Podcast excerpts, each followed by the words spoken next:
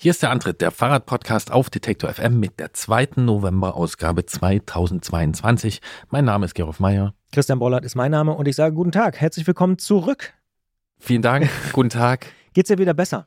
Mir geht's äh, besser. Es ist noch nicht, äh, also vielleicht hört man's, es ist noch nicht alles weg von einer sehr hartnäckigen, äh, komischen Erkältung mit komischen äh, Seiteneffekten, aber ähm, Aber ohne C. Ohne C, ja. Hm. Ohne C. Jedenfalls das, so, so wie es alle Tests irgendwie, äh, Ja. was die gesagt haben. Schön, Genau. dass du wieder da bist, Gerolf. Ja, äh, vielen Dank. Ich freue mich auch hier zu sein und ich habe mit Freude die äh, erste November-Ausgabe gehört. Ähm, ich bin nur kurz erschrocken, als ich mich gehört habe. Ich dachte, du bist wirklich erkältet. Da warst du, bist, du bist erkältet gewesen. Ja. Ich bin erkältet gewesen, genau, und habe gedacht, ich werde erkältet gewesen sein, wenn Oh. ich, wie jetzt, die ähm, zweite äh, Ausgabe mit dir hier moderiere. Aber ja, äh, fand ich sehr schön, fand ich ähm, gut zu hören, interessant und auch schön, dass es geht, wenn man einfach mal krank ist, dann passiert das halt. Ja. Ja. Ich fand auch wirklich, ähm, das darf ich glaube ich an der Stelle mal sagen, dass äh, Alea das super gemacht hat. Also ich persönlich fand es super, super gut und sehr, sehr interessant. Und es gab auch Lob, ich glaube per E-Mail, wenn ich mich nicht völlig irre, äh, wo jemand gesagt hat, hier finde ich super. Ähm, Gerade wenn Redakteurinnen und Redakteure noch von außerhalb reinkommen und mal so eine neue Perspektive aufmachen. Ja, ja, Also, ja. ja. Zieht sich durch, ähm, wie Mhm. das auch für Jesse war und auch für Jens im Sommer. Ja. Ja. Das ist die Frage, was wir daraus lernen, Christian. Ja. Naja, Gerolf. Ja. Weiß ich auch noch nicht so genau. Ja, das Aber können wir, können wir uns mal für nächstes Jahr, äh, können wir uns das für aufheben. die Zeit zwischen den Jahren können wir ja mal ein bisschen reflektieren. Ne? Genau, ja. Ich habe auch sehr interessiert ähm, dieses Bahngespräch gehört, muss ich sagen. Ist, ah, mit dem VCD. Ja. Ja. Warum interessiert? Ach, naja, weil du ein Bahnfan bist auch. Äh, Naja, und weil ich, weil mich das Thema Fahrradtransport in der Bahn äh, sehr interessiert, habe ich Oh. auch jetzt erst wieder erleben dürfen, was man da alles erleben darf. Und ähm, ja, weil das ja so eine große offene Frage ist, ne, wie das alles organisiert wird. Ja. Fand ich auch sehr interessant. Aber was hat dich, also gab es irgendeinen Moment, wo du gedacht hast, oh, krass? Oder war es eher so, Naja, was für mich so, wie soll ich sagen, ich, ich äh, kann dir, ich sag dir jetzt mal was dazu, jetzt nicht als derjenige, der diesen Podcast Ja, ja, mitmacht, weil Ja, das das- war ich an der Stelle nicht, sondern ich war doch mal was Zuhörer. als Gerolf, So. der Zuhörer. Naja, es gibt halt zwei große, eigentlich gibt es zwei große Themen, die da behandelt wurden. Ne? Das eine ist ähm, eine Fahrradmitnahme wirklich in der Bahn, das andere war dieses äh, Bike and Ride, heißt es, glaube ich. Ja. Und ähm, mir war der Schwerpunkt, sein Schwerpunkt, ähm, der war mir ein bisschen zu sehr auf Bike and Ride. Das war sein Schwerpunkt, das hat man gemerkt. Ja, Genau. Ja. Und ähm, da muss ich sagen, als äh, Radbegeisterter Bahnfreund oder auch Bahnbegeisterter Radfreund, ähm, ich, ich verstehe Bike and Ride, dass das äh, in vielen Fällen eine Lösung sein kann. Ne? Und wenn man so diese großen, äh, in den Niederlanden, die großen Fahrradparkhäuser, hier gehen 10.000 Fahrräder rein an dieser Bahnstation und so, das ist alles sinnvoll, das, äh, das funktioniert dann auch gut, aber äh, Trotzdem finde ich, ist es zu defensiv, wenn wir so eine, wenn man so eine Diskussion jetzt führt und dann vor allen Dingen sich Gedanken darüber macht, wie man die Räder aus der Bahn, aus dem Zug raushält. So, Hm. ne? Denn also die Frage der Mitnahme, die Frage des Transports, die ist einfach. Also du träumst eher von einem Fahrradwaggon oder sowas oder einem oder drei Fahrradwaggons hinten dran oder also so einer Lösung, wo man das Fahrrad auch mitnehmen kann. Um's Natürlich, So. ja. darum geht's. Also Ja, das eine ist jetzt mein mein kleines Privatinteresse daran, das habe ich natürlich auch. Und dann äh, finde ich das aber auch, wenn man dieses Thema Verkehrswende ernst nehmen will, ähm, dann kann das ja nicht die Lösung sein, dass ich sage, okay, äh, die Fahrräder, es geht, es geht jetzt darum, die Fahrräder an den Bahnhöfen äh, gut wegzuschließen, um dann zum nächsten Bahnhof zu fahren und dort wieder ein anderes Fahrrad zu nehmen. Das mag für manche Leute funktionieren, aber für andere eben nicht. Ne? Sondern es müsste ja eigentlich auch so sein, dass ich als Pendler, Pendlerin, wenn ich hier zehn Kilometer zum Bahnhof habe und dann nochmal fünf und da fährt kein Nahverkehr, finde ich, muss das Ziel schon sein, das, die Leute da mitzunehmen. Und es muss auch das Ziel sein, wenn ich das ernst meine mit äh, Verkehrswende und lebt doch mal ohne Auto, dann finde ich, muss auch die vierköpfige Familie die Möglichkeit haben, mit der Bahn verdammt nochmal in Urlaub zu fahren. Und zwar mit allem, was dazugehört. Und dann tut's halt kein, kein äh, Bike and Ride. So, und da ist, hm, ja, da ist, glaube ich, noch, noch so viel zu tun. Ihr habt es angesprochen, das Wagenmaterial, die Ja. Bestellung, die verschiedenen Verkehrsverbünde. Die Jahrzehnte, die es dauert. Ja, ja, und, ja, ja. und ne, wo für mich auch drunter äh, die Schlussfolgerung ist immer, okay, das ist halt, das ist Politik und das ist nicht mal nur Bundespolitik, sondern ne, die Bestellung dieser Verkehre und die Bestellung des Materials, das sind die Länder, das sind diese Verbünde. Und da muss noch echt viel passieren. Ich habe neulich mal wieder auf so eine Karte geguckt.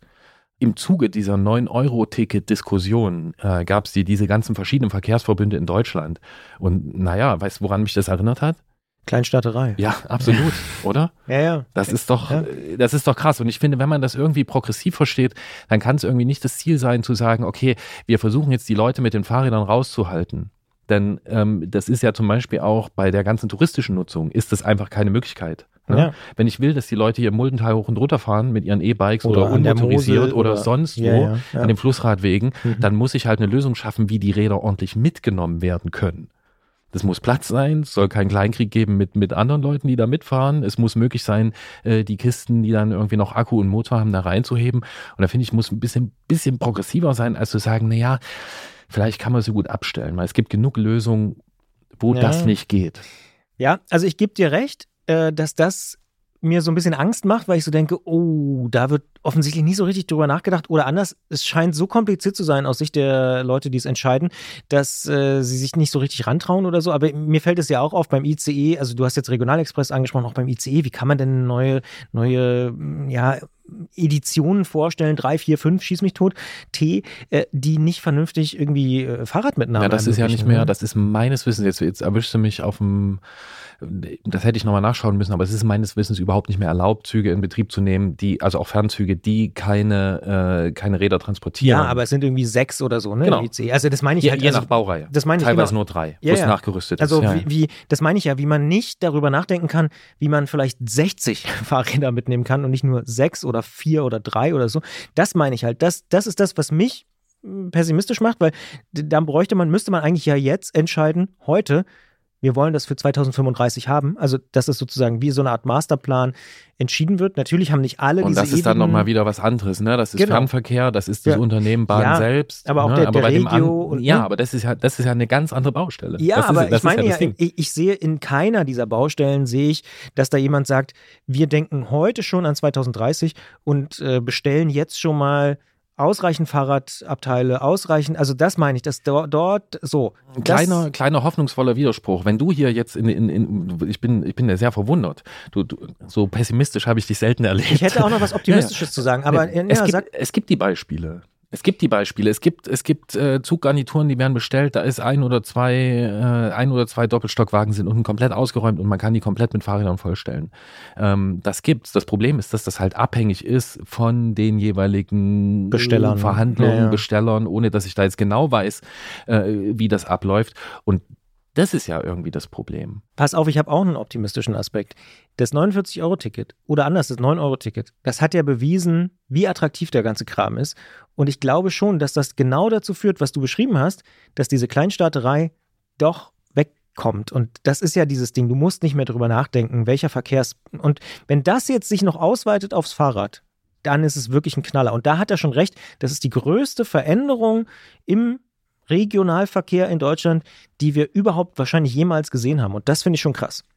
Und super. Ja, stimme ich dir zu. Also finde ich auch gut, dass sich da was bewegt, aber es muss sich da auch eben noch mehr explizit fürs Fahrrad bewegen. Ich meine, gut, das war jetzt auch der VCD, ne? das war nicht der ADFC, mit dem ihr gesprochen habt. Ähm, der VCD ist dann vielleicht doch nicht so dezidiert Fahrradvertreter, äh, aber. Obwohl sie eben in dieser äh, Fahrrad- und äh, Train-Arbeitsgemeinschaft ähm, zusammensitzen. Aber klar, der aber ADFC halt fordert viel, auch viel die Fahrradmitnahme. Ja, genau. Ja, ja, ja, genau. Ja, dann dann äh, wünsche ich mir natürlich das. Ich wünsche mir, dass diese kleine Kleinstaaterei zu Ende ist. Ich wünsche mir, dass es da leistungsfähige Züge gibt. Ich meine, kannst ja mit den Zügen bist ja eigentlich schon äh, noch einen Schritt zu weit. Du musst ja erstmal die Infrastruktur herstellen bzw. wiederherstellen. Ähm, genau, ach, ja.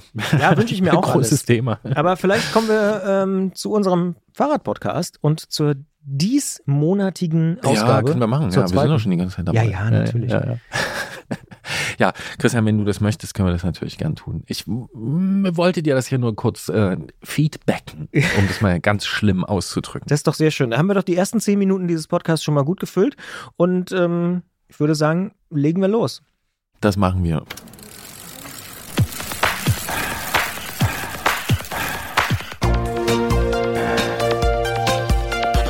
Antritt: Alles rund ums Radfahren bei Detektor FM.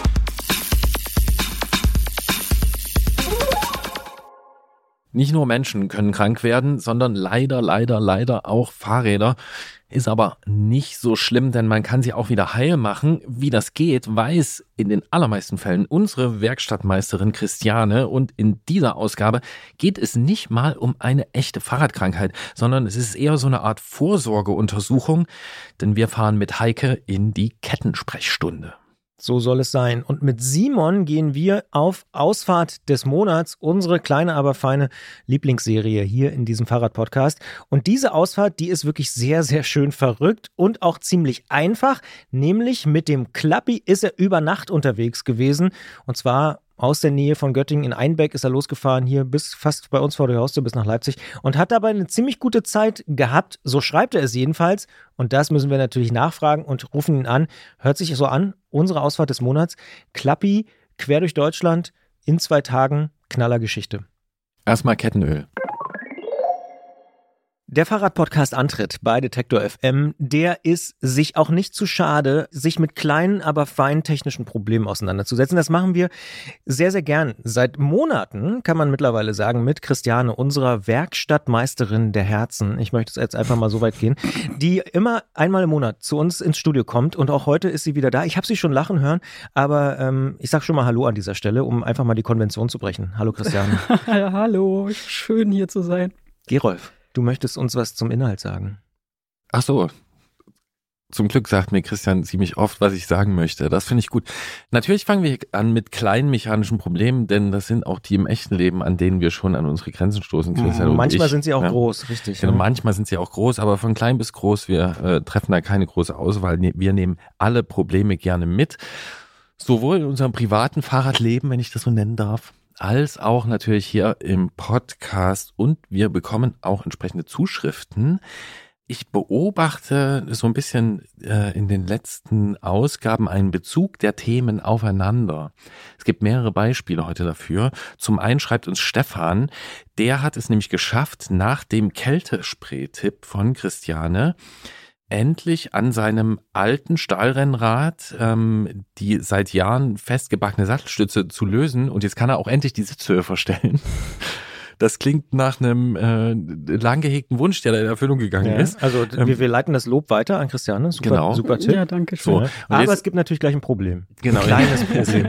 wie es halt immer ist. Äh, jetzt könnte ich noch einen Tipp gebrauchen, schreibt er. Wie bekommt man die mit dem Finger spürbaren kleinen Korrosionshügelchen im Sitzrohr entfernt? Wirklich nur mit dem groben Aalen oder mit der groben Ahle oder einfach kräftig mit Stoff ausreiben, Sattelstütze einfetten und gut ist. Also es gibt offensichtlich sowas wie Korrosionshügelchen. Ich habe es zum ersten Mal gelesen und gehört. Ja, und wenn ich dich angucke, Christiane, dann glaube ich, du weißt, was gemeint ist, oder? Kennst du Korrosionshügelchen? Äh, Den äh, Begriff kannte ich nicht. Ähm, Das Phänomen kenne ich natürlich gut. Ja, äh, klar, das, die sollten natürlich raus, damit man die nächste Sattelstütze nicht verkratzt. um systematisch vorzugehen, ähm, was machen die da? Wo kommen die her? Ist das, sind das Überbleibsel dieses, der, der Korrosion einer Stütze?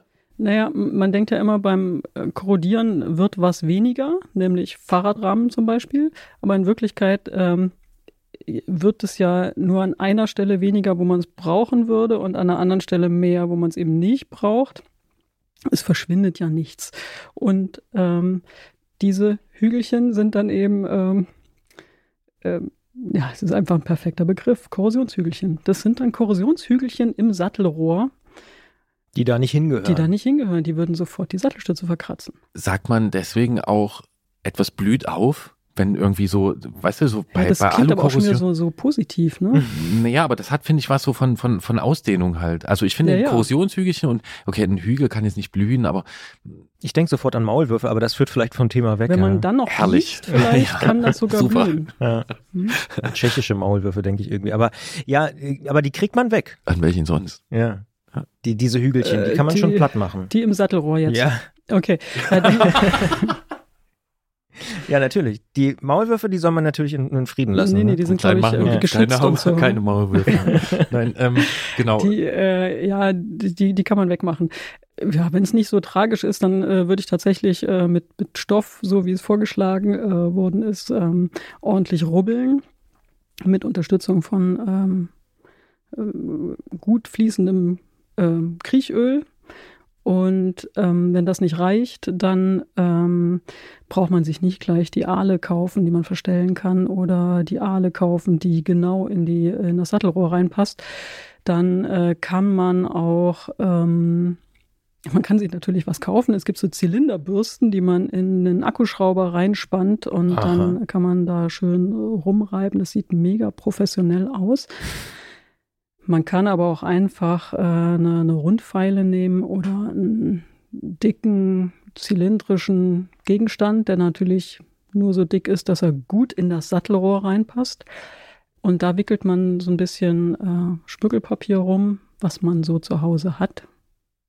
Körnung bis, sagen wir mal, maximal 80.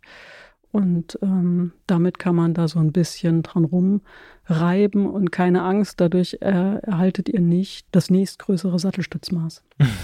Das ist wirklich gut zu wissen. Was mich interessiert, für mich persönlich ist ja 2022 auch ein bisschen das Jahr des Fetts und des Öls. Kriechöl, warum muss das da rein? Äh, ja, damit ähm, dieses Kriechöl löst den Rost einfach nochmal ein bisschen und ähm, äh, damit geht es eben äh, schöner, glatter weg. Das ist äh, wie beim äh, Messerschärfen. Da, äh, Messer schärft man normalerweise auch nicht trocken, sondern ähm, sinnvollerweise mit, mit einer Flüssigkeit, entweder Wasser oder Öl. Und äh, Wasser empfehle ich jetzt da nicht. Das haben wir ja gerade, äh, die, die Auswirkungen des Wassers haben wir ja gerade wegbekommen. Also nimmt man halt einfach ein Öl. Was da auch bleiben darf dann. Also wenn es da bliebe, ist ja Kriechöl, bleibt ja nicht da. Messer sind auch so eine, so eine Art Paralleluniversum, oder? Wo es so ganz viele, ganz viel Spezialwissen gibt. So wie Fahr Fahrräder von außen betrachtet, wo Leute denken, so, ja, gut, Muss man nicht schnell, wissen. ist schnell auserzählt. Mhm. Aber Messer ist, glaube ich, auch so, das hat so. Willst du einen Messer-Podcast starten? Nee, das nicht. Ich beobachte das nur aus der Distanz und habe immer das Gefühl, dass sich da so um, um, naja, ich sag mal, religiöse Anklänge Ja. so, so teilweise. Deswegen. Ich, für mich ist es Ja, ja irgendwie, Mess, Messer, mit, Kaffeemaschinen. Ja, Ja. genau. Messer, Kaffee, Whisky. ja, Ja. für mich klingt es Ja. immer nach Erwachsenwerden. So. Messer. Wenn man, wenn man anfängt, Mein Messer zu schärfen. meine Kaffeemaschine, Ja. mein Whisky. Ja. Ja, okay. Ich glaube, wir sind verdammt erwachsen in der Werkstatt. Ja, Weil ist ihr das habt so so? viele Messer. Also habt, seid ihr so wir Messerexperten? sprechen sehr viel über, Über Messer? Äh, über Whisky, Messer, Mhm. ähm, Wirklich? Kaffee, Über Whisky sprecht ihr? In der, Wir sprechen darüber. ja, ja. Wir sprechen. Das, Ja, ja. Ich habe das jetzt mir nur so eingefallen, aber ihr sprecht sehr viel. ah, Das, das wir ist mal noch ein eigenes unter Thema. anderem auch über Whisky. Ja. Ich schreibe mir mehrere Fragen auf meinen Notizblock, Oh Gott. für, wenn ich die mal noch brauche. Ich weiß schon, wann ich die brauchen werde.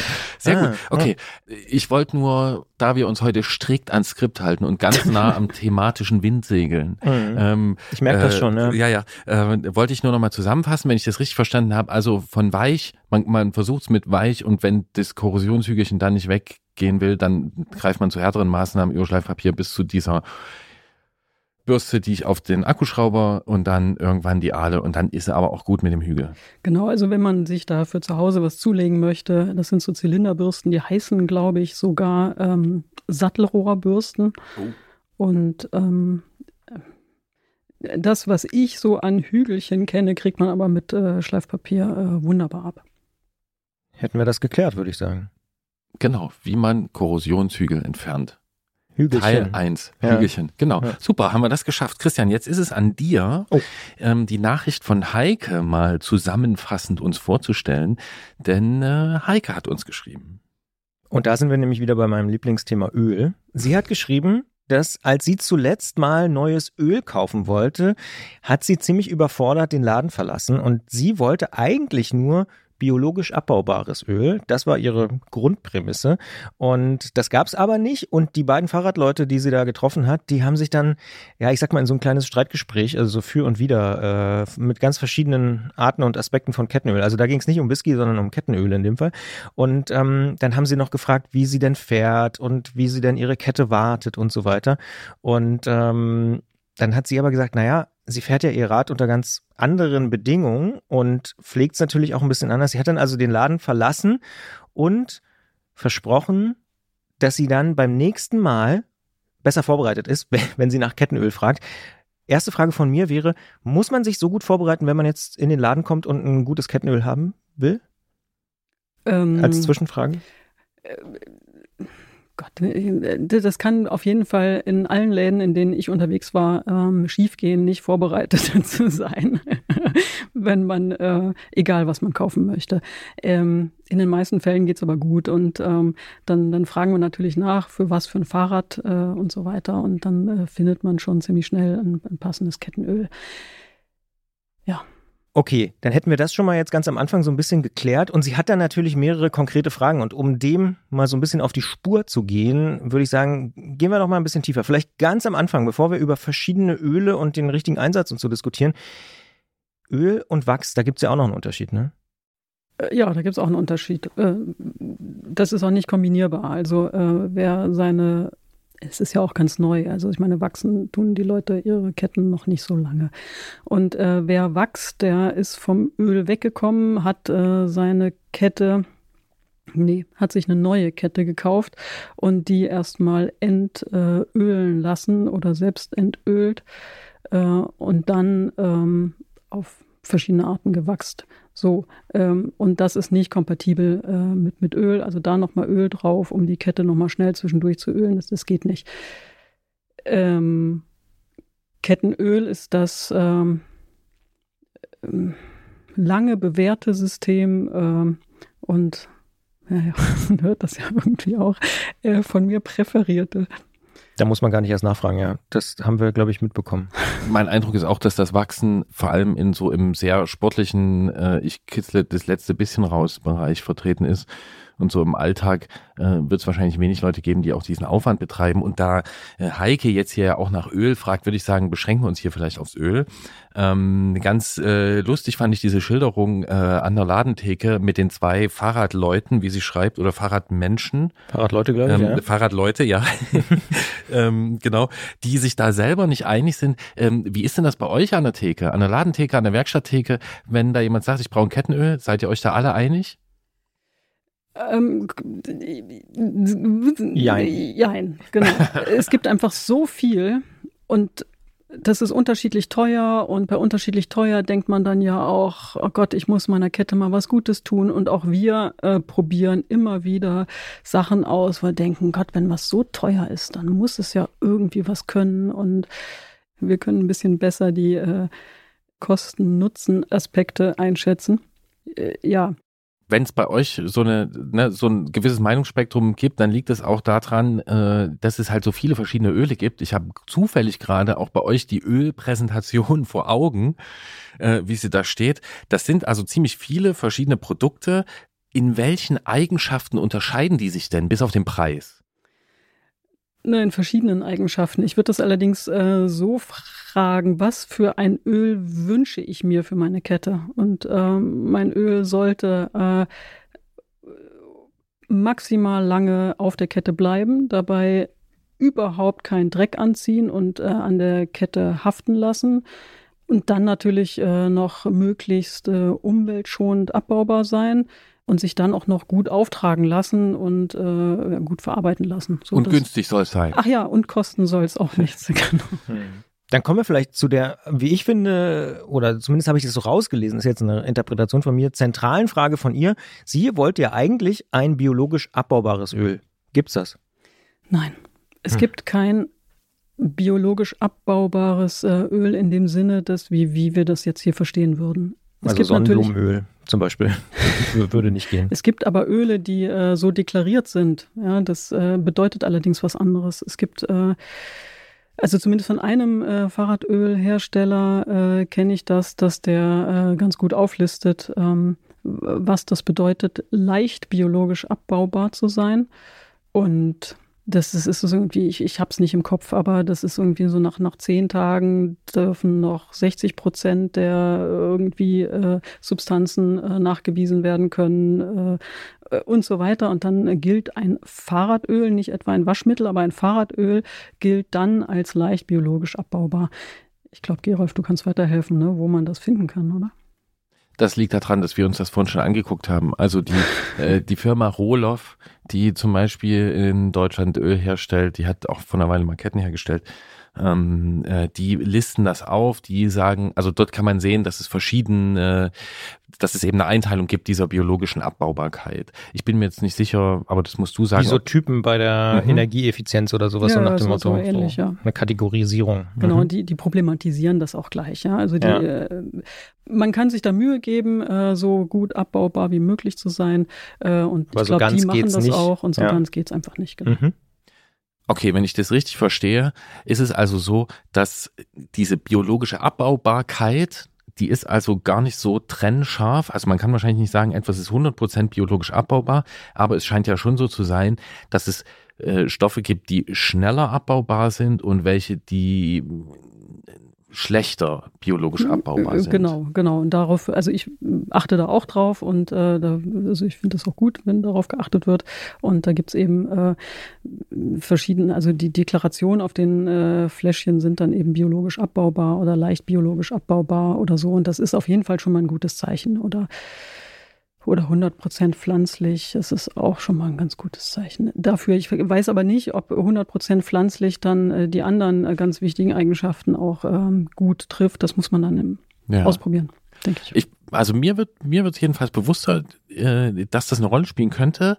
Ähm, ab und zu fährt man ja, wenn man mit dem Geländefahrrad mal unterwegs ist, äh, mit diesen richtigen Stollen und so, Christian, du erinnerst dich, dann äh, Ich erinnere mich, ja. ne, zum Beispiel, was ist, wenn man da, man fährt da durch den Bach und die Kette ist ölgetränkt, also ist zumindest geschmiert, ne? Oder man stelle sich vor, es gibt irgendwie eine Veranstaltung, da fahren halt 100 Leute durch den Bach, wo ich nicht weiß, also bei, bei so Öl, da kann ja schon wenig, also wenig Volumen kann ja schon äh, ziemlich viel Schaden anrichten. Deswegen finde ich die Frage ziemlich gut. Ja, äh, ich, mir, dabei fällt mir ein, dass es äh, Kettensägenöl gibt, mit dem man, äh, und nur mit diesem Kettensägenöl darf man die Kettensäge ölen und dann darf man im Wald äh, Bäume fällen mit diesem Kettensägenöl, also an der Kettensäge. Und äh, das muss äh, also unglaublich, ähm, unglaublichen Kriterien äh, genügen, äh, was den Umweltschutz angeht. Ähm, da würde ich vermuten, 100 Prozent, hm, aber so sauber wie nur, äh, wie Das heißt- eben es irgendwie geht. Daran könnte Ja. man sich vielleicht auch orientieren, dass man so ein bisschen guckt in diese Richtung sozusagen. Was, was kann zum Beispiel so ein gutes Kettensägenöl? Und dann kann man ja vielleicht sogar ein bisschen vergleichen, wenn man sich jetzt wirklich einarbeiten will in die Thematik. Ja, werde ich, glaube ich, mal machen jetzt. Das ist ein guter Anstoß. Ne? Man muss natürlich auch sagen, wir sind hier, also die wenigsten Praktiker sind Christian und ich hier. Christian ist Praktikerin in der Werkstatt. Äh, für dieses wirklich die, die Effekte dieser e- biologischen Abbaubarkeit oder eben nicht, das müssen dann wahrscheinlich, weiß ich nicht, Chemiker, Biologen oder Umweltbundesamt zum Beispiel äh, könnte das ich mir vorstellen. Umweltbundesamt äh, beantworten. Aber es ist auf jeden Fall ein guter Anstoß. Ja, ja, ich werde mich da äh, auf jeden Fall nochmal nachbilden. Dann kommen wir mal auf die anderen Eigenschaften, die ähm, du vielleicht noch ein bisschen besser einschätzen kannst aus, aus eigener Praxis. Andere Eigenschaften, die äh, das Kettenöl haben kann. Ähm, Das würde ich gerne konkret machen, weil sie schreibt zum Beispiel, sie hat zwei zentrale Nutzungsszenarien. Einmal Alltag, Regen, Reise und da würde ich sagen, das hast du vorhin schon so ein bisschen beantwortet. Möglichst langlebig, möglichst wenig Wartung, möglichst wenig Dreck sollte das Öl bringen. Und das zweite, was sie bringt, ist, also mit Nabenschaltung täglich und dann hat sie aber Fun und Dreck, schreibt sie selber mit Kettenschaltung am Gravelrad. Sind das wirklich ganz unterschiedliche Öleinsatzszenarien oder geht da am Ende immer eins? Also da geht auf jeden Fall eins. Äh, Und äh, bei äh, dem Gravelrad, was für eine Veranstaltung eben rausgeholt wird und dafür fahrfertig gemacht wird und dann hinterher wieder schön gepflegt zurück in, in den Schuppen oder ins Wohnzimmer gestellt wird, gilt einfach nur, dass es ähm, öfter nämlich vor der Veranstaltung, nach der Veranstaltung äh, gemacht wird. Und äh, für das Alltagsrad, ähm, da fährt man halt, da, da würde ich sagen, einmal im Monat ist so ein gutes. Wenn die Miete abgebucht wird, dann, äh, Dann sollte man ölen. dann sollte man die Kette ölen und Das ist bei mir der dritte des und Monats. aufpumpen. Ja. Auch das noch. Also einfach jetzt Ja. ist, ist ein ganz guter äh, Turnus. Das ist öfter, als ich es ehrlich gesagt mache. Gerolf, wie ist es bei dir? Hand aufs Herz? Ich Willst du einmal im ja, Monat? also an dem Rad, was ich Du bist so ein Streber. Das ist mein Christian. Aber ja, ähm, nee, ich höre das sonst einfach. Wir hatten ja schon das Zwitschern und da mich mm. das Zwitschern sonst stört und mir das auch körperliche Schmerzen bereitet, ähm, äh, versuche ich das natürlich. Ja. ja, aber ich glaube, wir sollten vielleicht ein bisschen lieber bei Heike bleiben und ihrem genau. Thema. Aber ich hätte und noch eine Nachfrage zum, ähm, weil ich das auch nochmal interessant finde und ich würde mal sagen, dass der eine oder die andere ist vielleicht auch nicht was. Du hast nochmal gesagt, vor dem Wettkampf auch ähm, ölen. Ich glaube, viele machen es erst danach. Warum ist davor so wichtig? Echt? Äh, Machst du das immer danach? Ja, nach dem Waschen dann und so. Also ja. ich kenne das, ich, ich hoffe immer, dass das davor gemacht wird. Ich kenne die Räder danach und denke, ja, da wäre es jetzt auch angesagt gewesen, aber die, die Kette gehört da äh, immer in guten Zustand und wenn äh, die Kette äh, schön gepflegt ist und nicht verdreckt ist, dann äh, schaltet die viel besser äh, oder äh, äh, das, es fühlt sich einfach direkter an, was man äh, zwischen äh, Füßen und ähm, Reifen macht und äh, hinbekommt. Ja. Und jetzt hat Christian schon gefragt äh, nach also Nabenschaltung und Kettenschaltung und Alltag und Sport.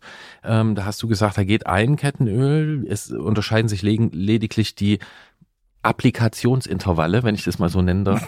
ähm, dann wäre jetzt noch die Frage nach der Jahreszeit. Also Temperatur, Feuchtigkeit, macht das einen Unterschied oder kann man da auch sagen, hey, es gibt das Ganzjahresöl? Es gibt das Ganzjahresöl, aber es gibt natürlich auch andere Öle, speziellere, die teurer sind, definitiv, die besondere Additive haben, die auf Teflon, also die, die mit Teflon arbeiten oder sonst irgendwas, also besonders gleitfähig sind und haltbarer äh, und äh, dann aber eben so gleitfähig, dass auch alles abperlt daran, ähm, also der Dreck gar nicht so haftet. Ähm, die halten dann eben nur eine Fahrt und äh, man muss ähm, nach, nach einer Fahrt dann, also das ist absolut nicht alltagstauglich, weil einmal im Monat ist nicht eine Fahrt.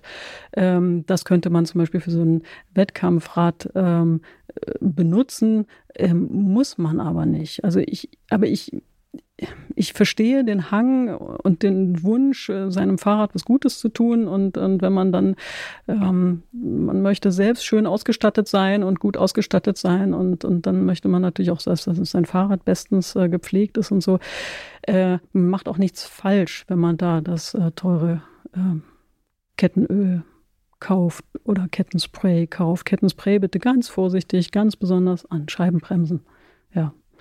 Und aber es gibt das Ganzjahresöl, was äh, wirklich äh, definitiv fürs Rennrad, fürs Gravelrad, fürs Mountainbike, fürs Stadtrad und also für die letzte Schwiepe super funktioniert. Die was?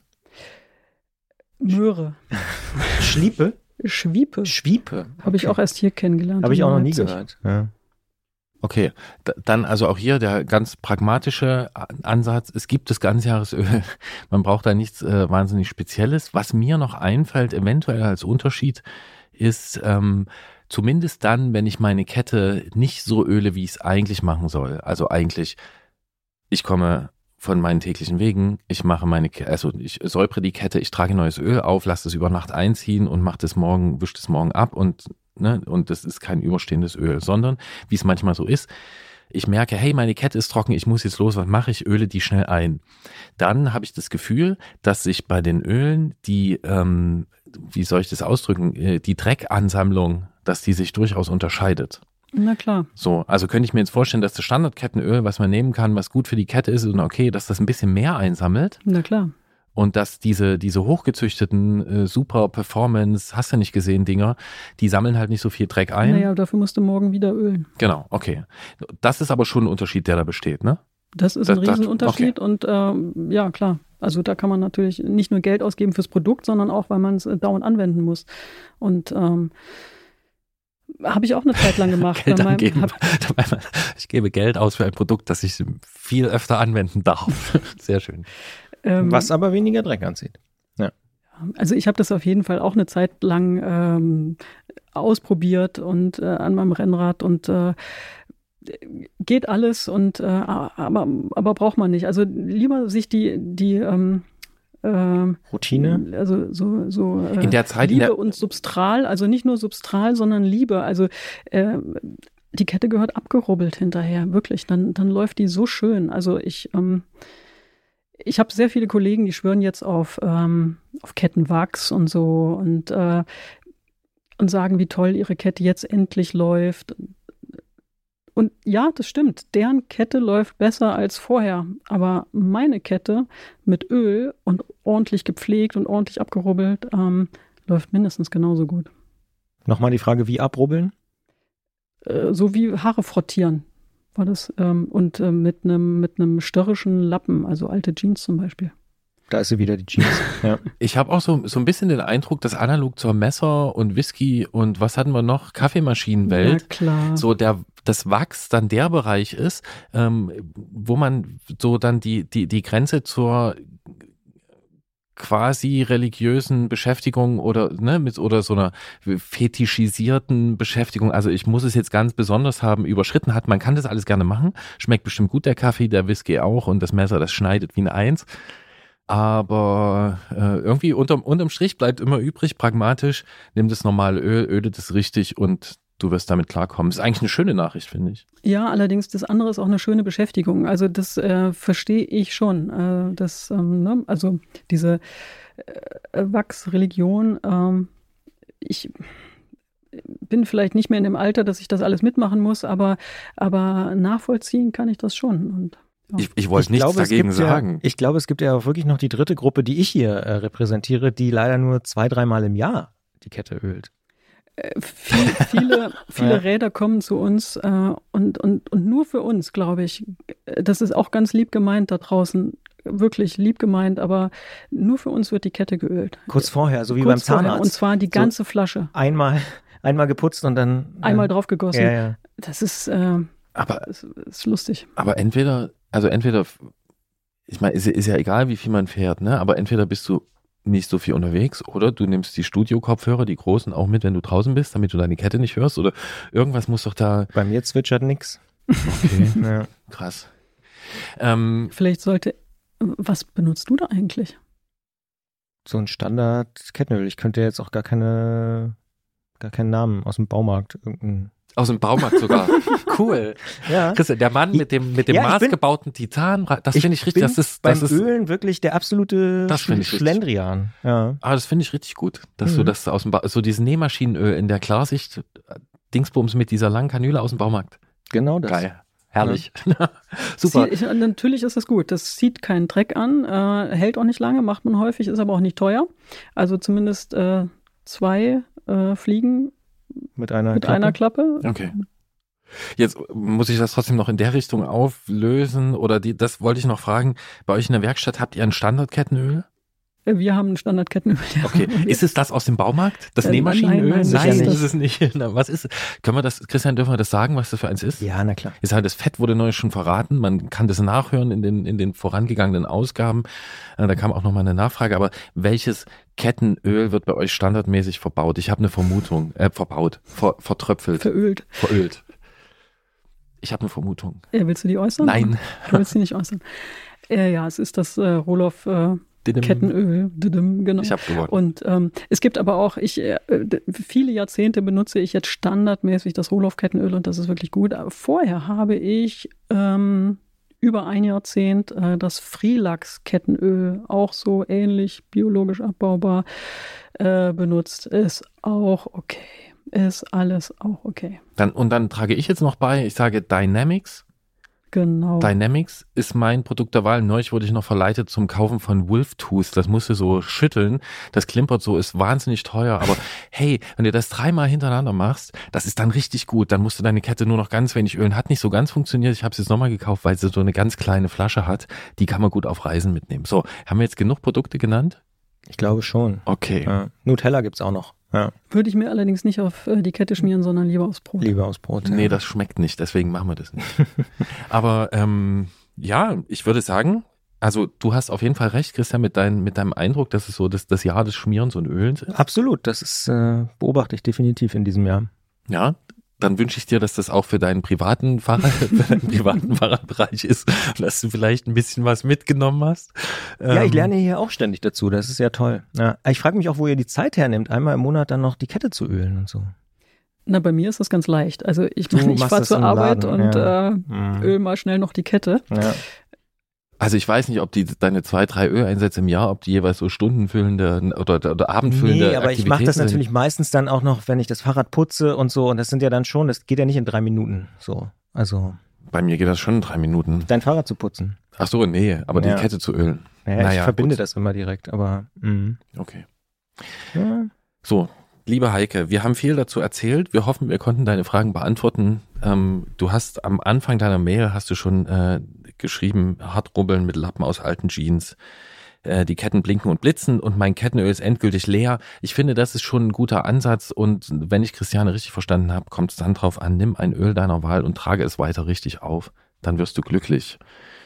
Ja, das, das ist gut. Und es hat sich ja gezeigt, dass wir äh, auch nicht besser wären als die Leute im Laden. Äh, wir haben uns ja auch genauso unterhalten, wahrscheinlich über hier, jetzt. für und wieder für, und für ja. und wieder und Mhm. äh, das eine oder das andere oder vielleicht doch mehr das und Aber ich hoffe, wir haben es doch ganz gut eingekreist. Genau, und beim nächsten Mal sprechen wir über das Messerschleifen. Ich sage vielen Dank. ja, Dankeschön. So, Christian, jetzt hast du in diesem Gespräch bestimmt gemerkt, dass ich ähm, zum Beispiel in dieser in der Messerszene gar nicht so drin stecke. Das habe ich gemerkt. ja. Ähm, Aber in der Ölszene bist du ziemlich äh, wirklich? Hast du das Gefühl? du- Ja. Okay, gut. Du hattest zumindest eine starke Meinung. Das ist schon mal. Ah, Ja. okay. Dann hm, habe ich meine Meinung wieder zu sehr hier vielleicht in den Vordergrund gestellt, weil eigentlich geht es Meinst ja du, gar du nicht bist um, gar nicht so gut, bist gar kein Ölexperte? Nee, es ist einfach nur, ich muss es. Nee, nee, Aber du ich, konntest so aus dem. Stegreif einfach so ein paar Marken nennen und so, da wäre ich ja völlig überfordert. Ach so, Ja. na, das würde ich jetzt mal nicht als Ölmacke, sondern würde ich noch unter Fahrradmacke abbuchen. Aber was ich mich gefragt habe, ist, ich habe ja jetzt meine andere Macke, die habe ich ja auch schon in dieser Ausgabe spazieren getragen, ja, die. Sache mit den Schienenfahrzeugen und so. Mit den Zügen, ja. Ähm, war bestimmt für dich auch eine Überraschung, aber ich habe mich äh, eben Ging gefragt, gar nicht um Nachtzüge. Naja, don't get me started, aber äh, ich habe schon genug dazu erzählt, ähm, aber ich habe mich gefragt, Moment mal, was sind denn eigentlich noch so Spezialinteressen von Christian Boller, die ich nicht kenne? Rund ums Fahrrad. Nee, nicht rund ums Fahrrad. Ach Also, so, ich sag ah. mal, du weißt von mir, Stichwort hier Whisky und Co. und so. Genau. meinst du? Bist du so ein, bist du so ein Whisky? Nee, null. Ich, Ja. äh, also Schwiegerväter, die mich zum Whisky äh, trinken überreden wollen, Oh. die haben es nicht so leicht mit mir. Obwohl ich immer verstehe die, ähm, die Geste. Äh, aber es ist dann immer so ein Moment, wo ich so sage, oh ja. Herrlich, ich sehe Bilder. Finde find ich gut, ja. Ja. Ne, so. Äh, also gab es einige, schöne Grüße, falls jemand zuhören sollte. Ähm, hm, gute Frage. Du meinst so, naja, Na, weiß ich nicht, also hier so, ich sag mal, Audio, Podcasten, Radio, dies, das, Ja. Medien, ja. klar, ja. So, aber gibt's noch, gibt's noch sowas So, anderes? so ganz außerhalb der Welt sozusagen, der, in, in der du mich kennst. Na, ich kenne Fahrrad bei dir und ich Mhm. kenne das, was ich hier so alles so Detektorkosmos, das kenne ich. Mhm, Ansonsten, genau. also ich habe mich gefragt, gibt's da noch mehr? Vielleicht, also muss nicht sein, aber Mhm. manchmal. Ja, lass mich nachdenken. Also früher war es auch im weitesten Sinne Musik, so Platten auflegen und so. Das habe ich. Aufgelegt hast du auch. Ich habe mal oh, vor uns, vor Urzeiten äh, aufgelegt in Potsdam damals noch. Äh, darf ich fragen, wie dein Spitzname, also nein, nicht dein Spitzname, Entschuldigung, du weißt, was ich meine. ja, Ja, so wie du guckst, komm, los, lass, darf. Also es gab zwei Namen. Ja. Der eine liegt ein bisschen auf der Hand, ist nicht so äh, abwegig und der zweite war Skint, ähm, weil ich großer Fatboy Slim Fan war in den 90er Jahren und das Label von Fatboy Slim hieß Skint und das heißt ja auch Pleite und irgendwie fand ich das lustig. Okay, Äh, okay. Und der, und der andere, den du nicht sagen möchtest, Ja, mit Bolle? ja. DJ Bolle? ja, genau. Ja, geil. Ja, ja. Natürlich. Ne? Das war aber eher so Kategorie Schulparty oder so. Mhm. Aber Ja. ja, genau. Nee, ja, das habe ich länger gemacht und deswegen habe ich auch eine relativ stattliche äh, Musiksammlung, die aber so vor 10, 15 Jahren ungefähr aufhört. Also weil dann kam Dann kam Gregor Schenk in dein Leben. Dann kam gedacht, Gregor Schenk kann in jemand Leben. anders sammeln, der das besser kann als ich. und dieses ganze Thema Streaming und so, ne? Also da, seitdem ich ja, ich sammle schon auch noch, aber jetzt kommen wirklich nur noch wenige neue Exemplare immer dazu. Hier mal eine Platte, da mal, aber Ach so, Vinyl. Ja, mittlerweile ausschließlich Vinyl, aber damals habe ich halt wirklich im Monat, weiß ich nicht, 10, 20 CDs oder Vinyl gekauft. Also schon sehr, sehr viel neue Musik immer auch selber gesucht und so. Dafür habe ich nicht mehr die Zeit. Das war so in den Nullerjahren und in den 90ern wirklich auch ein ziemlich krasses Hobby, sich da durch irgendwelche Internetforen zu wühlen und irgendwelche neuen Bootlegs und Remixes aus äh, Großbritannien sich zu sichern, was am Ende, glaube ich, kein Mensch gemerkt hat beim Auflegen, aber ich fand's geil. Ja, nee, die, die Zeiten sind vorbei. Ich überlege gerade, was es da sonst noch so gibt. Kaffee? Ist das ein Thema bei dir? Hm, ja, ich trinke schon gerne guten Kaffee. oder ausschließlich guten Kaffee oder versuche ausschließlich guten Kaffee zu trinken. Das ist eher so eine, aber da würde ich mich nicht als im positiven Sinne Nerd beschreiben, sondern das ist eher so eine Routine, die ich entwickelt habe. Das habe ich vielleicht schon mal erzählt äh, in Corona-Zeiten, dass ich nachmittags mir in einem Café um die Ecke, mhm. in einem der guten Cafés um die Ecke, einfach einen Kaffee hole, so eine halbe Stunde, dreiviertel Stunde, entweder mir jemanden mitnehme hier aus dem Team oder eben auch mir jemanden auf dem Ohr mitnehme oder auch einen Podcast mitnehme ähm, und dann so eine ja, halbe bis dreiviertel oder Stunde äh, für mich habe, um einfach so, so raus aus dem Büro, weg vom Bildschirm. Das ist sehr, sehr wertvoll und dazu gehört auch ein guter Kaffee, der ja mittlerweile auch ja, 4, 4,50, also nicht mehr so billig ist. Mhm. Also das ist schon auch krass, okay. was da die letzten Jahre passiert ist. Aber es ist jetzt nicht so, dass ich zu Hause irgendwie tausend Filteranlagen hätte und irgendwie selber meinen morgens äh, Kaffee rühren würde oder irgendwie sowas oder rösten und so. Aber ich schätze das schon. Also das ist auf jeden Fall eine Tätigkeit, die ich gut finde. Im Gegensatz zum Whisky, um jetzt mal ein bisschen zu polarisieren. Aber ja. Ja. ja. Ist bei dir noch irgendwas, was ich noch nicht kenne? Äh. Nee. Naja, so der ganze Kartenkram vielleicht noch. Aber ich überlege gerade. Karten ich, guckst du gerne, ne? Ja. ja. Ständig, aber. wo, wo findest du denn die ganzen Karten? Bist du dann hier auch Katapultleser? Äh, mh, ja, teilweise. Teilweise. Teilweise. Ähm, Weil die haben ja mit Karten ziemlich großen Erfolg gehabt. Ja, ich weiß, ja, ja, ja, ja, ja, finde ich schon, finde ich schon gut. Ähm, ist mir teilweise zu, zu, zu gespitzt. Also zu laut. Für, für, die, nee, ist für die Information völlig okay, aber es ist dann halt auch nur eine Karte wie hier irgendwie die witzigsten Punk-Band-Namen mm, oder so. Mm. Ne? Dann habe ich die Deutschlandkarte, ja, ja. dann habe ich diese Namen da drin. Ja.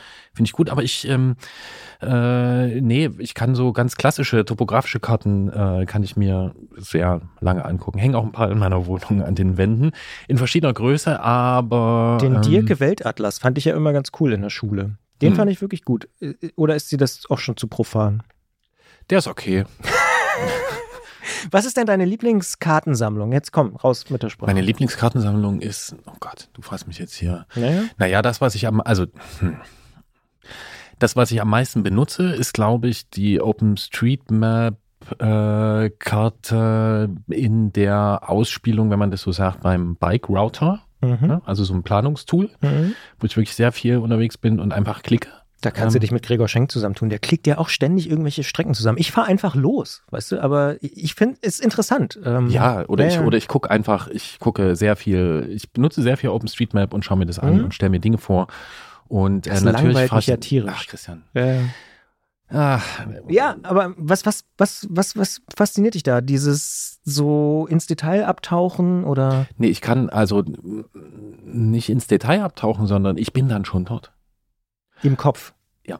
Also mhm. ich, ich, ich stelle mir vor, also ich, ich, ich versuche, ohne das jetzt ganz bewusst zu machen, aber ich interpretiere quasi sofort, wenn ich eine Karte sehe, interpretiere ich die und habe äh, vor meinem inneren Auge eine Vorstellung davon, wie es dort aussehen würde. Also es ist eine Verlängerung sozusagen. Na, es ist, ähm, äh, wie sagt man, double the fun. Ja, Weil ja. wenn ich dann wirklich dahin fahre, ja, dann war ich quasi zweimal dort. Also ich bin schon ich, auf der Karte. Ich kann es mir einmal vorstellen und dann ist es besonders spannend, weil es ist nie so, wie du es dir vorstellst.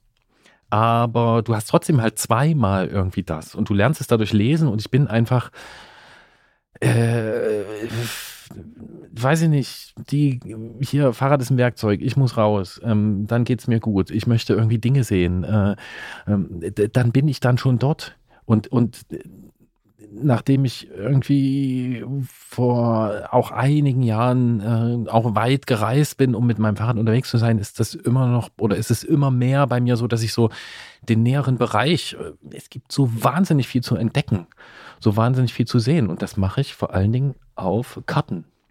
Und ich habe eine Vorfreude höre ich da auch raus, also ganz absolut, ja. ganz viel, mhm. ganz viel. Ja. Ich auch heute, ich habe, also mein Tageszähler heute an Touren liegt, glaube ich, bei drei oder vier. Die du schon durchgeklickt hast? Die ich geklickt habe. Also einfach so Ideen. Ist das jeden Tag so?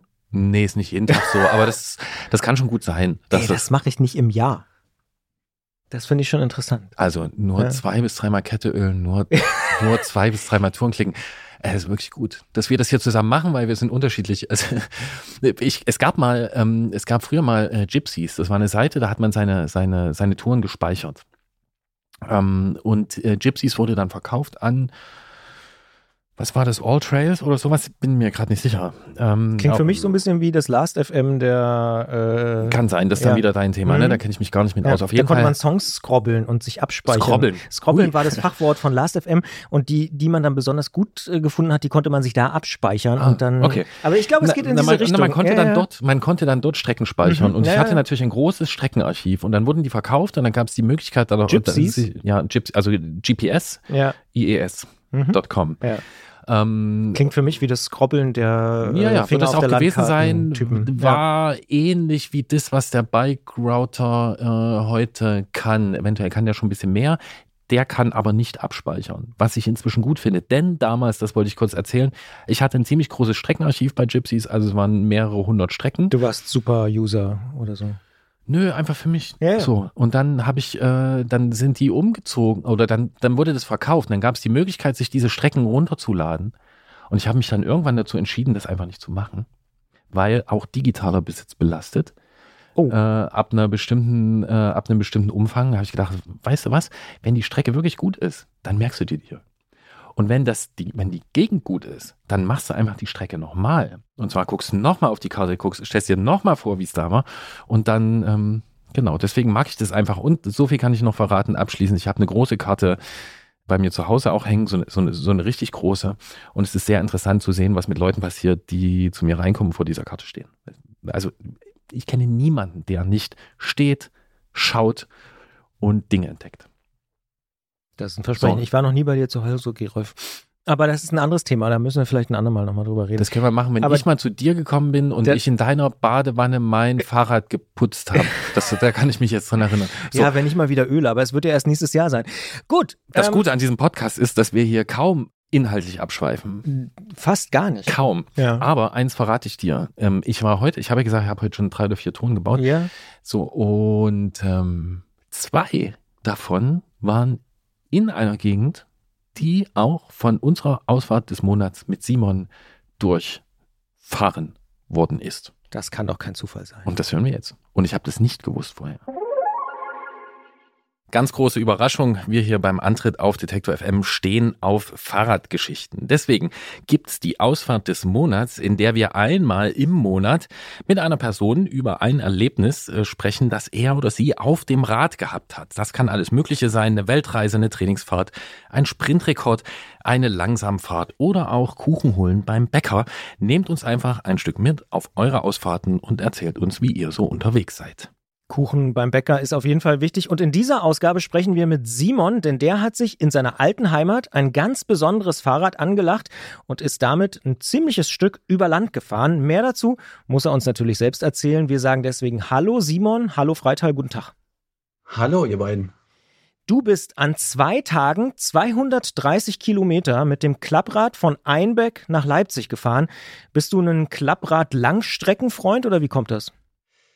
Ähm, nee, bin ich tatsächlich äh, nicht gewesen, ähm, aber das kann jetzt tatsächlich werden. Also ähm, ich habe selber mir nicht vorstellen können, wie diese Tour funktioniert, weil ich selber auf einem Klapprad ähm, noch nicht gesessen habe, aber ähm, das einfach zum Anlass genommen habe, äh, das einfach zu probieren. Und es hat tatsächlich äh, überraschend gut funktioniert. Du hast uns eine Mail geschrieben, da hast du uns Fotos geschickt und auch so ein bisschen die Geschichte geschildert. Ähm, du hast dieses Rad ja gekauft, ne? Ähm, du hast es gebraucht genau. gekauft und bist äh, dafür nach Einbeck gereist äh, und hast es dann überführt auf diesen 230 Kilometern nach Leipzig. Warum muss es denn genau dieses Klapprad sein? Genau, also das ist natürlich auch gerade, wenn man hier so in der Region Leipzig, Dresden wohnt, äh, liegt es natürlich eigentlich auf der Hand, äh, so ein Mifa-Klapprad äh, zu besorgen. Und das wäre tatsächlich auch die einfachste Variante gewesen. Aber da ich äh, zu Einweg schon äh, relativ große Verbundenheit habe, ähm, war es für mich eigentlich klar, ein Fahrrad aus der alten Heimat zu besorgen, denn in Einbeck wurden vor vielen, vielen Jahren auch Fahrräder gebaut und die Heidemann-Werke Einbeck haben also auch meine Jugend äh, begleitet äh, mit dem Fahrrad und ja, da habe ich also gezielt nach einem Fahrrad aus den Heidemann-Werken geschaut und bin dann tatsächlich auch in Einbeck dort fündig geworden.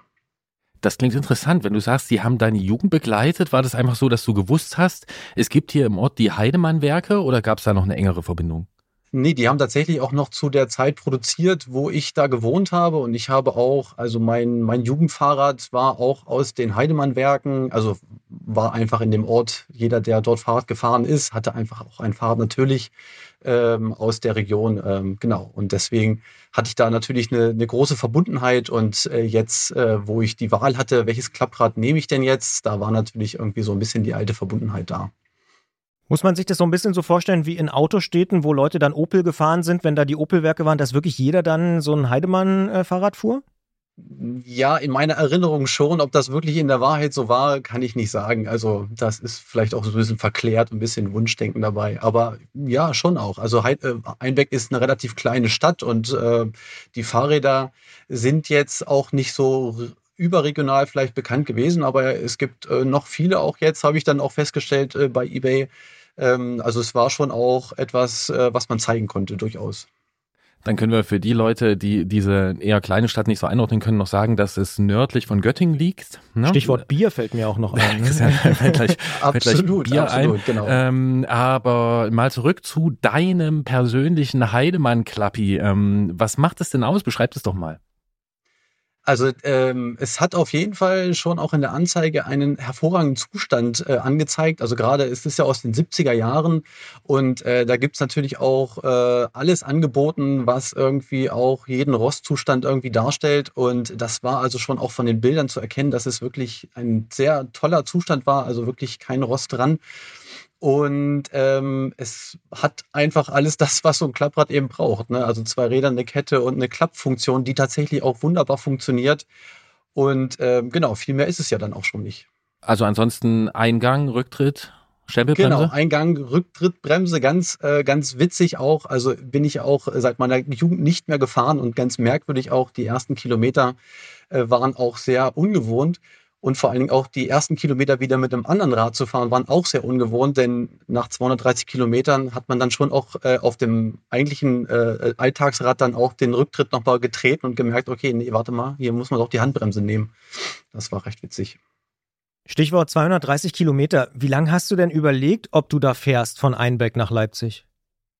Naja, tatsächlich habe ich mir äh, zwei Tage gegönnt äh, und um das auszuprobieren. Das heißt also ähm, früh los in Einbeck und dann ja äh, eine Übernachtung und am nächsten Tag weiter und hatte eigentlich geplant, bis Halle zu kommen.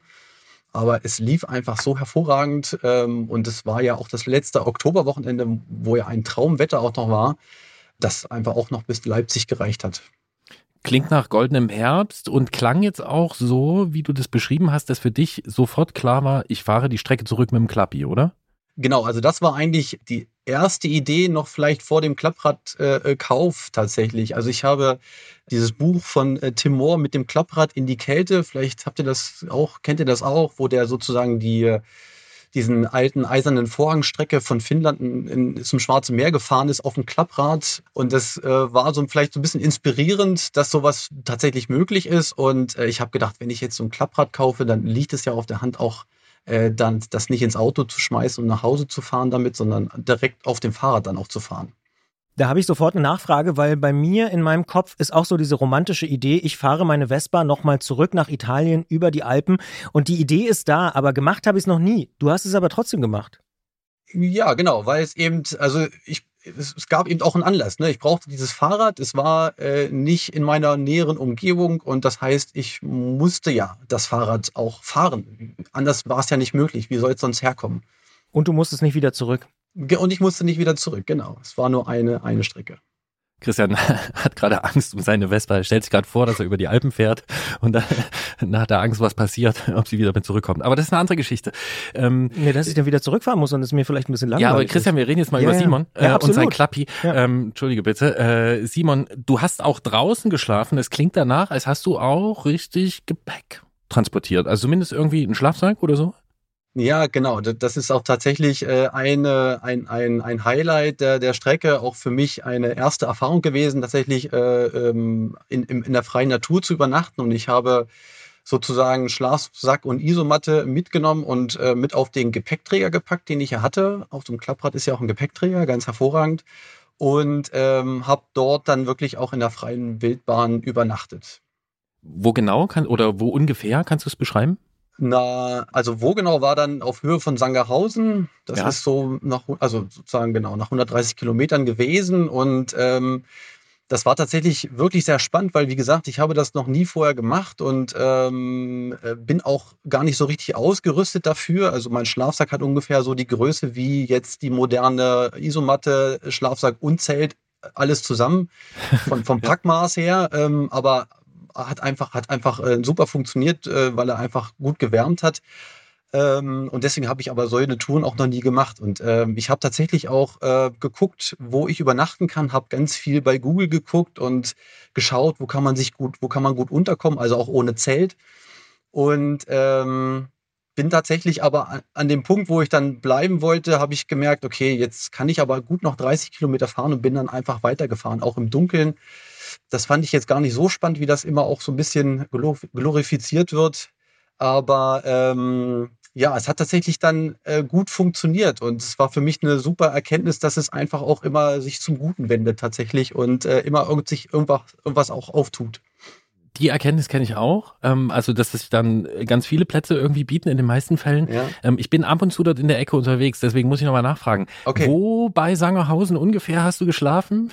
Oh, das, dieses Dorf kann ich tatsächlich nicht mehr wiedergeben, aber es war tatsächlich äh, in einem, also es war ein Dorf. Ich habe tatsächlich auf der Strecke mal geguckt, ob ich solche, solche Futterkrippen finde, wo man sich irgendwie so ein bisschen einen Unterstand hat, aber da war im Dunkeln einfach überhaupt nichts mehr zu finden und ich bin in dieses Dorf gefahren und die hatten äh, am Rande des Dorfes einen, einen Festplatz, also eine große Wiese und äh, an, am Ende der Wiese war ein, ein, ein, ein, ein, ein Bau, also ein, ein wirklich fester Bau, der offen war, der so als Bühne fungiert hatte. Perfekt. Also, da war also auch Licht äh, angelegt und es war also ein Betonfußboden und es waren zwei Wände drumherum und ein festes Dach und es war tatsächlich, wie man sagt, also das hat jetzt hier auf mich gewartet und das war schon also sehr ja, beeindruckend, dass es dann sowas tatsächlich gibt. Gerolf versteht ja immer nicht so richtig, dass dieser Podcast für mich auch persönlich eine große Bedeutung hat, weil ich hier noch mal Dinge reflektieren kann. Zum Beispiel wie mit meiner Vespa oder auch mit anderen Dingen. Ich bin zum Beispiel wahrscheinlich sogar die längste Fahrt meines Lebens von Göttingen nach Leipzig mal mit dem Rennrad gefahren. Und das ist ja, Ja. fast die gleiche Strecke. Und deswegen frage ich mich natürlich nicht, in welchem Ort hast du geschlafen? Das Gerolf natürlich interessiert in der Nähe von Sangerhausen, sondern wie bist du denn gefahren? Was war deine Strecke? Sind wir vielleicht fast dieselbe Strecke gefahren?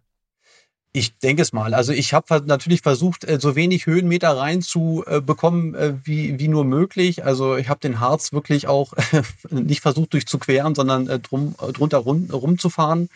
Also über Nordhausen, Sangerhausen ne? und genau. Und dann sozusagen äh, Richtung Halle. Also das, ähm, genau, über die Kiffhäuser rüber und ähm, Über Genau. den Kippfäuser rüber? Also nicht rüber, sondern also, äh, ähm, also äh, geografisch gesehen sozusagen. Also Ah, okay, nördlich da im Tal, wo die Autobahn lang geht. Richtig, richtig, Okay, richtig, genau. Genau. Das, und ich denke mal, da gibt's jetzt gar nicht viele Optionen, wenn man tatsächlich diese Strecke, wobei von Göttingen kommt man noch ein, ein Stück weit, ja, ähm, ja, ist nicht ganz so die Höhe wie Einbeck, aber wird wahrscheinlich die gleiche Strecke gewesen sein.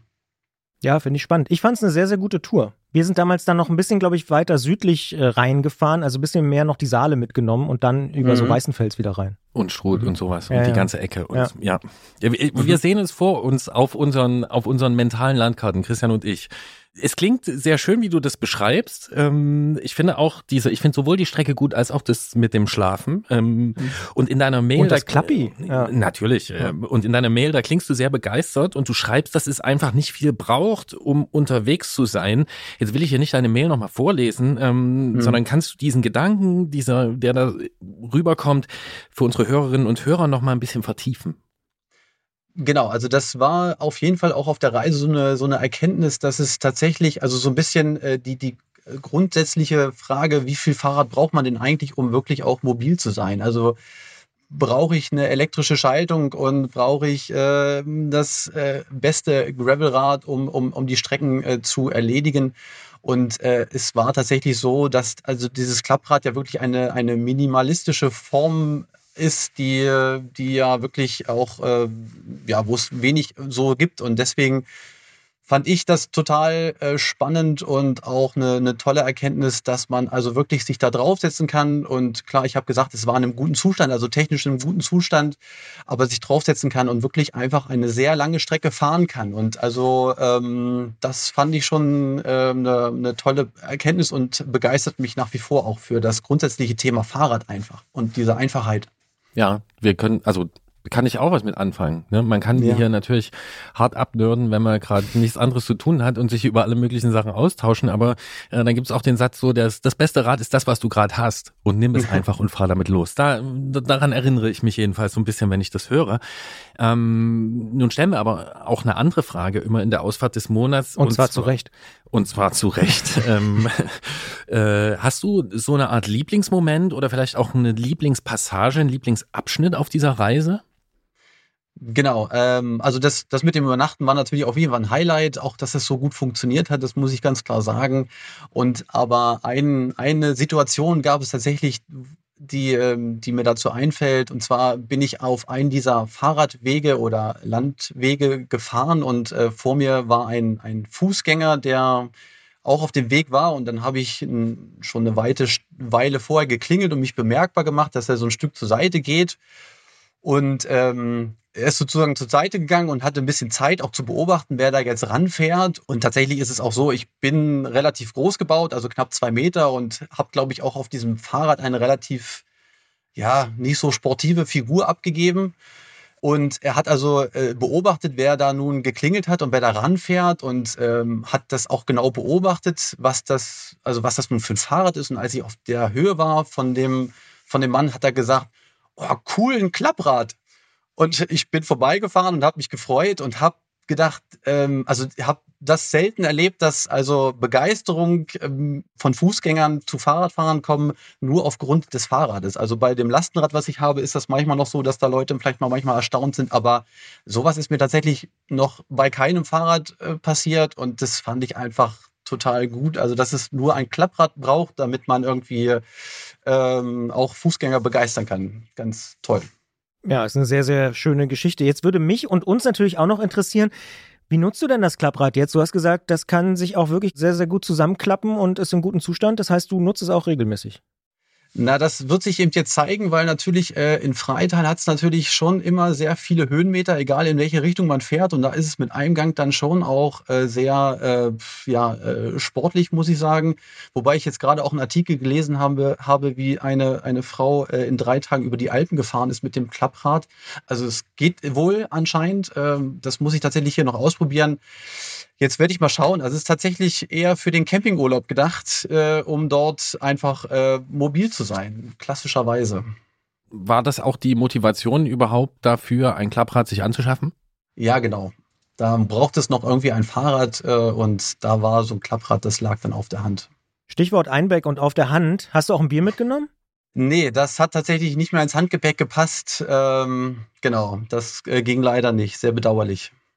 Ist das eigentlich dann auch analog so, also wie wir haben jetzt gelernt, wenn die Einbäcker nach Hause kommen, dann nehmen sie ein lokales Klapprad und ist es dann auch so, dass man sagt, in Biersachen jetzt, okay, jetzt bin ich endlich zu Hause, jetzt kann ich endlich wieder einen Einbäcker trinken oder ähm, ja, natürlich. Also, Einbäcker als Bier nicht so hoch ein wie ein Heidemann-Klappi?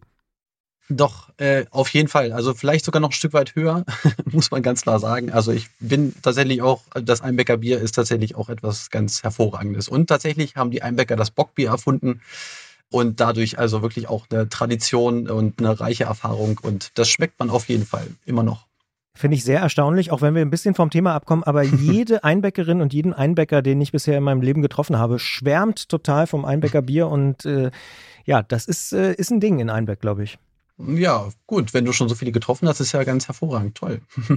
Siehst du, Christian, kannst du jetzt äh, demnächst kannst du dann mit Heidemann punkten. Und äh, Simon, eine Frage habe ich noch. Also du scheinst so schon ziemlich tief drin zu sein im Thema Klappi. Kennst du den Kall mit Klapprad Cup?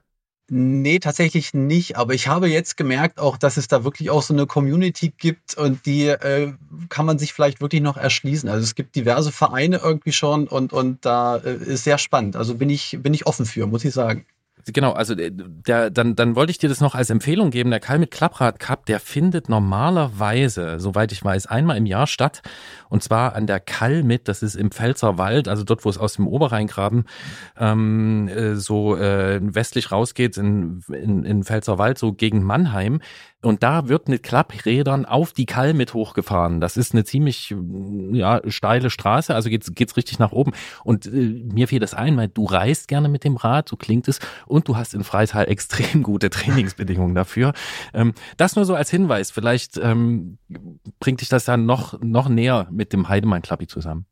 Äh, guter Hinweis, vielen Dank. Und äh, wir danken für äh, die Schilderung dieser sehr schönen Klappradgeschichte. Ähm, und äh, wünschen dir eine gute Fahrt weiter, egal ob im Campingurlaub oder vielleicht in Freital irgendwo an dem Hang. Und, ähm, Und hoffentlich bald mal wieder ein Einbäckerbier. äh, Genau, und das auch. Vielen Dank, Simon, nach Freital. Ja, ich danke euch. Also Spitzenausfahrt, finde ich. Bier, Klapprad, äh, 230 Kilometer quer durch Deutschland. Nicht über den Harz, aber Ja, nördlich vom Kiffhäuser. Super. ja. Ja.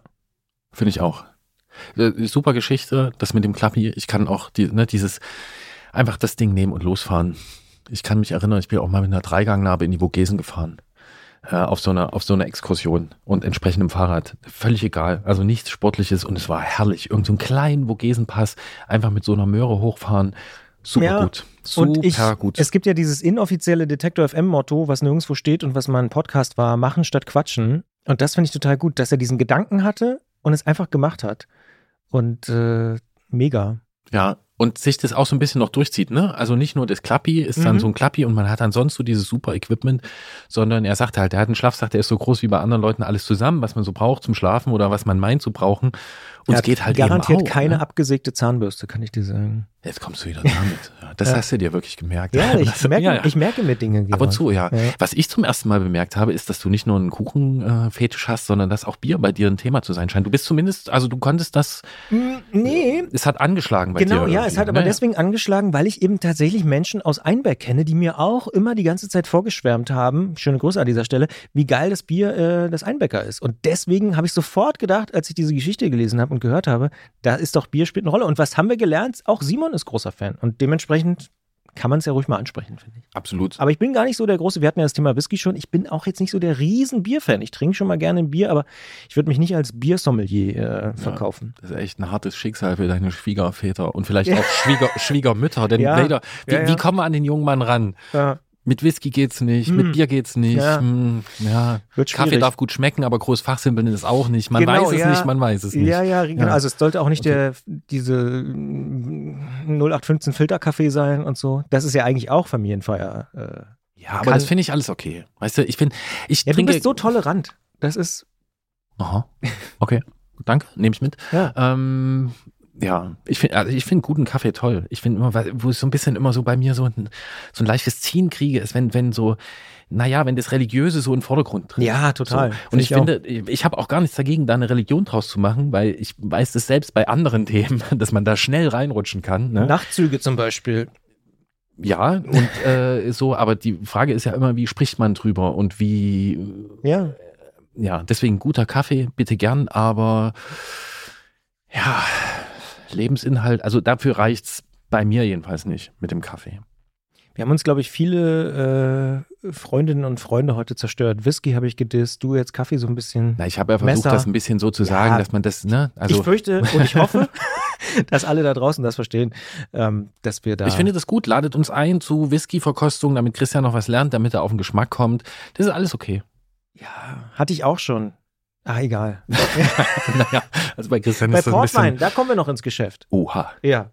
Oh. Das ist nämlich so ein bisschen. Anti-Hipster, weißt du? Na, vielleicht. Obwohl, ach, eigentlich oh, auch nicht. ah, ja, eigentlich auch nicht mehr, weil Porto, Lissabon, du hast genau. doch mal eine Zeit in Portugal genau, verbracht, oder? Ja, nicht so lange, aber Krass. genau, Porto ist das neue Lissabon und genau, da trinkt man natürlich auch Portwein und so. Und da habe ich auch gedacht, weil Port ist für mich immer so von meiner Oma äh, so der Oh ja. Schnäppi gewesen. Und dann habe ich aber gemerkt, ui, das ist ja gar nicht so schlecht, das Zeug. Das Ja. ist ja irgendwie ganz gut. Da war ich mal bei einer Verkostung. Und das fand ich super. Also Portwein, das, das ist schon eher. Ich bin eher so Kategorie Portwein. Portwein, Martini. Gab's bei deiner Oma, ja? Ja, ja, Oma hat immer Portwein gehabt. Okay, bei uns war es Eierlikör. Ah, Finde ich auch schwierig. Aber ich will mich jetzt hier auch nicht komplett äh, um Kopf und Kragen reden. Wenn wir jetzt noch über Zartbitterschokolade reden. Ich hätte mit meiner Oma fast alles getrunken. Ah. Aber ähm, Genau. Ich freue mich, dass wir es mal wieder geschafft haben, eine besonders kompakte Folge dieses Podcasts aufzuzeichnen. Und ähm, vielleicht gelingt uns das ja auch bei der nächsten. Ähm, denn die nächste Ausgabe dieses Fahrrad-Podcasts, die gibt's am 2. Dezember. Und äh, bis dahin erreicht ihr uns unter antritt.detektor.fm mit Lob, Kritik, Anregungen und Ausfahrten und natürlich auch auf Instagram oder Facebook. Und ich weiß nicht, ob du es mitbekommen hast in den letzten Tagen und Wochen. Wir sind auch bei Mastodon unterwegs. Also alle die, die Mastodon nutzen, können Detektor FM dort folgen. Wir sind da schon seit 2018, aber durch den, naja, ich sag mal, ja doch, Kauf von Elon Musk hat sich da ja viel verändert in den letzten Wochen. Und wir sind da wahnsinnigerweise mittlerweile deutlich, deutlich über 900 Leute, die uns bei Mastodon folgen. Einfach detektor.fm suchen, dann findet ihr uns schon. Und gerne auch dort die Verfolgung aufnehmen. Gerade die Fahrradbubble äh, ist dort schon ziemlich aktiv vertreten. Also wir haben schon viele Followerinnen und Follower, die äh, dort, ich sag mal, rübergewechselt sind von Twitter zu Mastodon. Also folgt uns auch gerne bei Mastodon. Es gibt keinen Antritt-Account auf Mastodon, ist vielleicht auch noch eine Überlegung wert, aber macht auch viel Arbeit, ehrlicherweise. Aber Detektor FM kann man da schon folgen und ich sag mal so, ich gucke da regelmäßig rein, weil ich aktuell der Mastodon-Guy von Detektor FM bin. Wird nicht dauerhaft so sein, aber jetzt im Moment. Da müssen wir kurz für die Leute sagen, die sich mit dem Thema jetzt nicht so besonders auskennen, äh, dass Mastodon ne, so eine quasi Kurznachrichtendienst-Alternative ist. Ein dezentrales Kurznachrichtending, so ähnlich wie Twitter, kann man glaube ich schon so pauschal sagen. Der, der Witz an der Sache ist, dass es nicht mehr einen großen Betreiber gibt, so wie in dem Fall bei Twitter, sondern dass eigentlich jeder so eine Instanz, so heißt es dann, betreiben kann und die aber alle miteinander verknüpft sind. Ich vergleiche das immer so ein bisschen mit E-Mail. Du hast vielleicht einen anderen, weiß ich nicht, du bist vielleicht bei Posteo und nicht bei Gmail oder GMX oder was es da alles so gibt und trotzdem können wir miteinander schreiben und ich kann deine Nachricht sehen und du kannst meine Nachricht sehen, wenn du meine Adresse kennst. Und so ist es ein bisschen auch. Du verknüpfst dich miteinander und kannst in Austausch treten. Und ich finde es sehr, sehr spannend. Im Frühjahr gab es schon so eine erste kleine Welle, als sich angekündigt hat, dass Elon Musk äh, vielleicht Twitter kaufen will. Und jetzt gerade in den letzten Tagen explodieren da wirklich unsere Followerzahlen. Ist irgendwie schön zu sehen und macht einfach im Moment auch sehr viel Spaß, bei Mastodon dabei zu sein. Spannend, noch eine Plattform, ähm, äh, auf die ich es auch wieder nicht schaffen werde, weil einfach irgendwie, ähm, weiß nicht, ausgelastet, aber äh, klassisch E-Mail gibt es ja auch noch, haben wir gesagt, antritt at detektor.fm und da möchte ich gleich noch kurz äh, eingehen auf eine Mail, die hat Nils uns geschrieben, äh, in Reaktion auf äh, mein, unser verschnupftes, also von mir verschnupftes Gespräch mit äh, Jens zum Rennrad. Und Nils weist darauf hin, dass es durchaus noch äh, eine gewisse Auswahl gibt an günstigen Rennrädern. Ähm, das stimmt, er hat auch einen Link reingepackt. Ähm, dazu würde ich gern anmerken, wir wollen das natürlich nicht so äh, verstanden wissen und ich ohne mit Jens drüber gesprochen zu haben, sage ich das jetzt mal, weil ich bin mir sicher, dass er auch nicht so verstanden werden möchte, dass wir jetzt ne, postulieren, es gibt das Rennrad unter 2000 Euro nicht mehr. Es gibt nicht mehr das günstige Einsteigerrennrad. Man findet das natürlich noch. Man findet es zum Beispiel auch bei verschiedenen Versendern. Allerdings geht halt die technische Entwicklung dieser Schaltgruppen oder na, dieser Komplettgruppen ja. äh, dahin, dass es eben dort teurer wird. Und wenn ich mir hier so die Angebote anschaue, die es da gibt, dann sind das eben genau diese Shimano 105, die demnächst dann eben einen offiziellen Verkaufspreis von alleine 2000 Euro hat. Und das ist diese Entwicklung, die Jens meint. Ne? Also man findet diese Räder noch, aber in Zukunft die, könnte es noch schwieriger werden, solche Räder wird, zu finden. Es ja. wird schwieriger werden. Ähm, das ist damit äh, gedacht, aber äh, trotzdem auch vielen Dank für den Hinweis von Nils. Äh, eventuell haben wir uns da nicht ganz präzise ausgedrückt. Es war auch ein bisschen ein Blick in die Zukunft. Danke jedenfalls für den Link und für die Mail. Absolut. Und dann ist es jetzt Zeit, sich zu verabschieden. Wir verabschieden uns. Und ähm, du bist, glaube ich, dran, wenn ich mich nicht irre, mit einem Song. Ja, und da ist jetzt, äh, muss ich sagen, diesmal stehe ich komplett auf dem Schlauch. Ich habe vorhin überlegt, was das sein könnte, aber irgendwie habe ich gerade nicht so eine musikalische Phase. Geht mir auch so. Beziehungsweise waren nur so Sachen, wo ich gedacht habe, ja, kannst du jetzt nicht schon wieder spielen. Deswegen würde ich das jetzt nochmal offen lassen. Ich glaube, ich gehe nach dieser Aufzeichnung einfach nochmal zu Jesse rüber in die Musikredaktion und ähm, die hat da garantiert ein gutes Händchen. Oder mir fällt noch was Gutes ein. Aber die Idee finde ich gut, dann kommt halt jetzt ein Überraschungssong. Jetzt kommt auf jeden Fall ein Überraschungssong. Es ist noch nicht mal klar, von wem der kommt. Wir bauen den noch ein, es wird irgendwas laufen. Und, und es wird gut sein. Wenn du das sagst. Das, ja, wenn Jessie es raussucht? Wenn sie das macht, vielleicht fällt mir auch noch was ein. Ähm, genau, ich schaue mal, was sich da regeln lässt. Und äh, genau, wir hören uns im Dezember wieder. Ich bin schon sehr gespannt, was da alles so passiert. Christian, vielen Dank. Ich bin wieder an Bord. Möge es so weitergehen. Und ah, hm, ah, ich freue mich, dass ich, also ich war jetzt über eine Woche nicht auf dem Rad, also gar nicht auf dem Rad, bis auf hier irgendwie schnell zum Sender fahren. Das ist nicht weit, aber ich möchte wieder raus in den äh, Herbstwald. Ich hoffe, ich sehe noch ein bisschen was davon. Am Wochenende könnte es klappen. Ich freue mich drauf. Ich drücke dir die Daumen und auch allen Hörerinnen und Hörern und freue mich auch auf die Dezemberausgabe. 2. Dezember wird soweit sein. Wir sind raus. Ich will auch nochmal raus, weil ich war auch länger nicht auf dem Rad, weil ich äh, die Corona-Update-Impfung mir geholt habe. Und da wurde mir deutlich gesagt, sieben bis zehn Tage kein Sport. Dementsprechend komme ich gerade aus so einer kleinen Pause und freue mich auch drauf, jetzt mal wieder mich äh, raufzusetzen und einfach so ein paar kleine Runden zu drehen. In diesem Sinne, macht's gut, geht's raus, fahrt's Fahrrad. Äh, genau, und wenn es da zwitschern sollte bei dir, sind es entweder die Vögel oder deine Kette und du weißt, was dann zu tun ist. Tschüss, gute Fahrt, ciao.